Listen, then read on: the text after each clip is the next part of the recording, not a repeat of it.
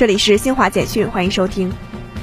住房和城乡建设部、财政部、自然资源部等十一部门近日印发《农房质量安全提升工程专项推进方案》，要求到二零二五年，农村低收入群体住房安全得到有效保障，农村房屋安全隐患排查整治任务全面完成，存量农房安全隐患基本消除，农房建设管理法规制度体系基本建立，农房建设技术标准体系基本完善，农房建设质量安全水平显著提升。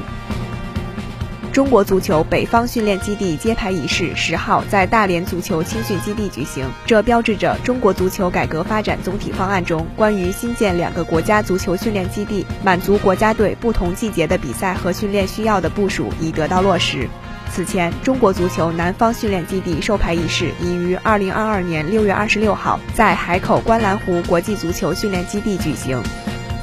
秘鲁部长会议主席、总理阿尔维托·奥塔罗拉九号晚发表声明说，南部普诺省胡利亚卡市当天发生大规模有组织的暴力破坏活动，政府将尽快恢复当地秩序，并对暴力活动展开司法调查。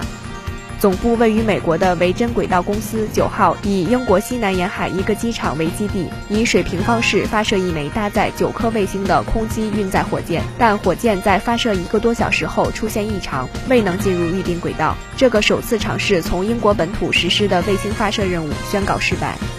以上由新华社记者为你报道。